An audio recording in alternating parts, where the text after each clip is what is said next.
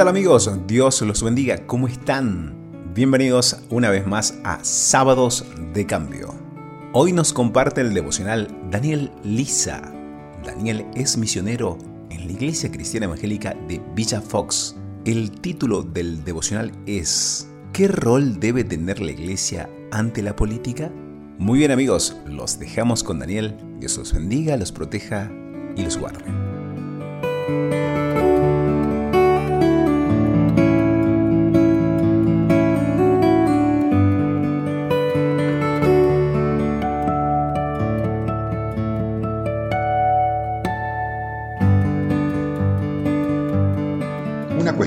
Me parece de gran interés y que me preocupa enormemente tiene que ver con el rol de la Iglesia ante la política de hoy.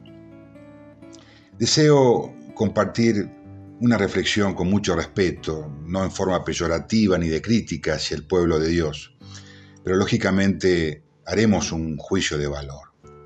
Algunas cosas que parecen preocupantes son las siguientes. En primer lugar, el gran desconocimiento y prejuicio de parte del pueblo evangélico sobre la política en general y también sobre las teorías económicas y políticas en particular. Es verdad que nadie está obligado a saber, pero ocurre que, cuando se va a votar, a veces se hace o se lo hace a partidos o líderes políticos que son o representan ideas o intereses anticristianos y antibíblicos. Votan a personas que sancionan leyes, leyes que harán todo lo posible para perjudicar la predicación del Evangelio y la obra del Señor. Yo creo, mis hermanos, que tenemos una importante responsabilidad delante de Dios, puesto que somos mayordomos, también cuando entramos al cuarto oscuro. ¿No es esto, pregunto, una gravísima contradicción?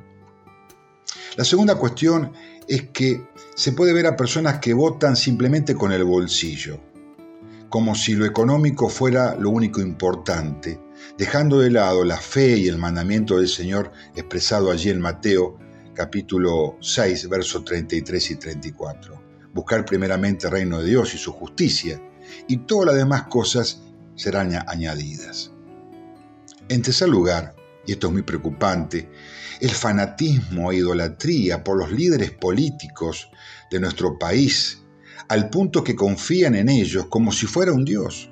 Este fanatismo, que raya en el pecado de idolatría, ha llegado a nuestras congregaciones. Esta famosa grieta que ya dividió a familias enteras, amigos y compañeros de trabajo por todo el país, también ahora está en la iglesia. Mis hermanos, ¿cómo puede ser que haya congregaciones donde a veces se nos dice un poco en broma, un poco en serio, miren, no digan nada sobre esto porque aquí hay algunos fanáticos de tal o cual partido? Hermanos, ¿cómo es eso posible? que como hermanos no podamos hablar sinceramente de lo que nos pasa, de lo que vemos los unos con los otros, como dice la palabra de Dios. Porque esto puede provocar una división en la iglesia del Señor. Porque hay hermanos que se van a ofender. Pero ¿hasta dónde hemos llegado?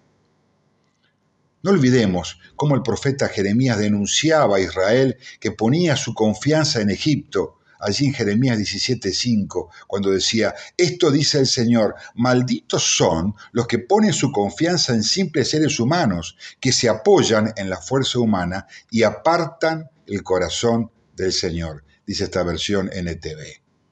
Mis hermanos, nosotros no somos de ningún partido en particular. No somos de derecha, ni de izquierda, ni de arriba, ni de abajo, ni del centro. Por supuesto que esto no quita que tengamos alguna preferencia personal por estas cosas, pero no somos seguidores de estas cosas ni de personas del mundo.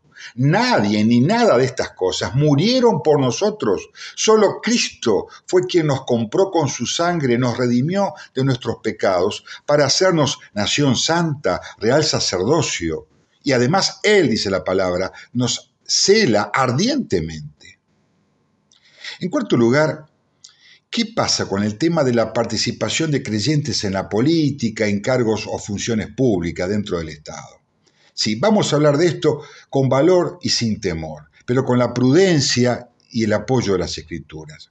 Muchas veces la gente pregunta si es lícito que un creyente participe en política. Miren, hermanos, yo conozco personas así, tengo amigos que están en lugares así. Yo respeto su posición y decisión. ¿Quién soy yo para juzgar sus decisiones si ellos están convencidos que el Señor los llamó a ese lugar? Me limito a orar mucho por ellos, pero sí creo que debemos tener en cuenta dos cosas importantes. En primer lugar, teniendo en cuenta aquellos jóvenes que decían incursionar en la política. He visto a queridos hermanos participar en cargos públicos, siendo muy criticado por los creyentes, pero también he visto a muchos de esos creyentes o líderes que luego iban a pedir favores a ese hermano, favores a la política. ¿Cómo creen que se pueden sentir ellos si no usados? Hermanos, cuidado con la doble vara, el doble discurso y la hipocresía. Eso no está bien. En segundo lugar, debemos reconocer y advertir que hacer política en un país como la Argentina no es fácil en los países latinos, porque corremos siempre el riesgo de salir salpicados por la corrupción de otros. Miren, aunque en un contexto específicamente eclesiástico, Pablo le aconsejaba a Timoteo, no participes en pecados ajenos, consérvate puro, decía allí en 1 Timoteo 5:22. Recuerden, mis queridos, que no estamos en un país anglosajón con fuertes raíces basadas en la ética protestante, calvinista o puritana, cuyos resabios, aunque débiles, aún perduran en esos países. América Latina tiene otro ADN, totalmente distinto aunque nos pese. Aquí la política estatal o partidaria, como veremos, no es siempre entendido como un servicio generoso y gratuito hacia el bien común de los ciudadanos, sino más bien como una herramienta, en algunos casos nunca hay que generalizar, de enriquecimiento estrictamente personal. Ahora bien, ¿qué es la política? Esta palabra, que viene del griego politeia, proviene del término polis, que significa ciudad, y el sufijo ica es eh, un sufijo que significa relativo a o perteneciente a. De allí que política significa todo lo que es relativo o perteneciente o lo que sucede en la ciudad. Aristóteles, en su obra llamada Política, decía que el hombre es un animal político porque fue creado no para vivir aislado, en soledad, sino justamente en comunidad, en sociedad, esto es en la polis. El hombre es un ser gregario, eso se estudia en filosofía del derecho, y por eso la existencia también del derecho. La política para los griegos era también la búsqueda del bien común, es decir, toda tarea que hiciera un ciudadano, desde un artesano, un médico, un maestro, un constructor o cualquiera que hiciera algo por el bien común, trabajar por la polis, por la ciudad, hacía política. Esto es el significado amplio del término política. Pero ocurre que el, prejuicio que tenemos surge porque identificamos la política con la llamada política partidaria o, con lo que hacen algunos partidos políticos o algunos políticos que se rigen por las ideas de un tal Maquiavelo en su libro El Príncipe. La política partidaria algunas veces no tiene ética, ni moral, ni principios, no le interesa la verdad, es acomodaticia, es pragmática, no busca el bien común, solo el poder y los intereses personales. Y eso es otra cosa. Ahora, ¿desea usted involucrarse en política? Quiero recordarles una historia bíblica donde el Señor Jesucristo practica lo que se llama la real politique, la verdadera política que usted y yo debemos imitar. Lucas capítulo 19. Jesús está terminando su ministerio en Perea y se dirige a Jerusalén para cumplir su último ministerio allí. Seguramente se detendría primero en Betania, el día viernes, en casa de sus amigos, Lázaro, Marta y María. Estamos a días cercanos de su pasión. Él viene del Jordán, va hacia el oeste, pasa por Jericó para luego subir a la ciudad de David. Pero allí en Jericó él debe tener un encuentro con alguien muy particular. Entra a este pueblo y nos dice el relato que un tal Saqueo, jefe de los publicanos, quería ver a Jesús. Como Saqueo era de baja estatura, se sube a un árbol que estaba de camino por donde pasaría Jesús. ¿Se imagina la escena? El Señor rodeado de personas, aunque su muerte estaba cerca de cerca de, eh, estaba cerca, la popularidad era muy grande. Seguramente, como dijimos, a semanas de eh, su muerte. ¿Qué hace el Señor? Se detiene y con él toda la multitud que deseaba tocarlo, pedirle un milagro, una palabra, una sanidad. Es Jesús de Nazaret, decía, el profeta de Dios. Jesús se detiene, eleva su mirada y mira a Saqueo que estaba en el árbol. ¿Qué hubiera dicho yo? ¿Qué le hubiera dicho yo a este hombre, un enemigo de Israel? Hoy diríamos un vendepatria, un traidor que trabajaba para el imperio, un cipayo, escribiría el historiador y político de la izquierda nacional, aquel Jorge Abelardo Ramos, un cipayo. Yo le diría, bueno, tenés cara, saqueo, de presentarte ante, ante mí, traidor, sinvergüenza, corrupto, delincuente, ladrón, estafador. Un solo movimiento de la mano del Señor hubiera valido para que la multitud se abalanzara, abalanzase contra Saqueo y lo lincharan hasta matarlo a pedradas. En el campo, cuando se quiere que un perro ataque a alguien, hacemos un sonido onomatopéyico como esto. ¡Chúbale!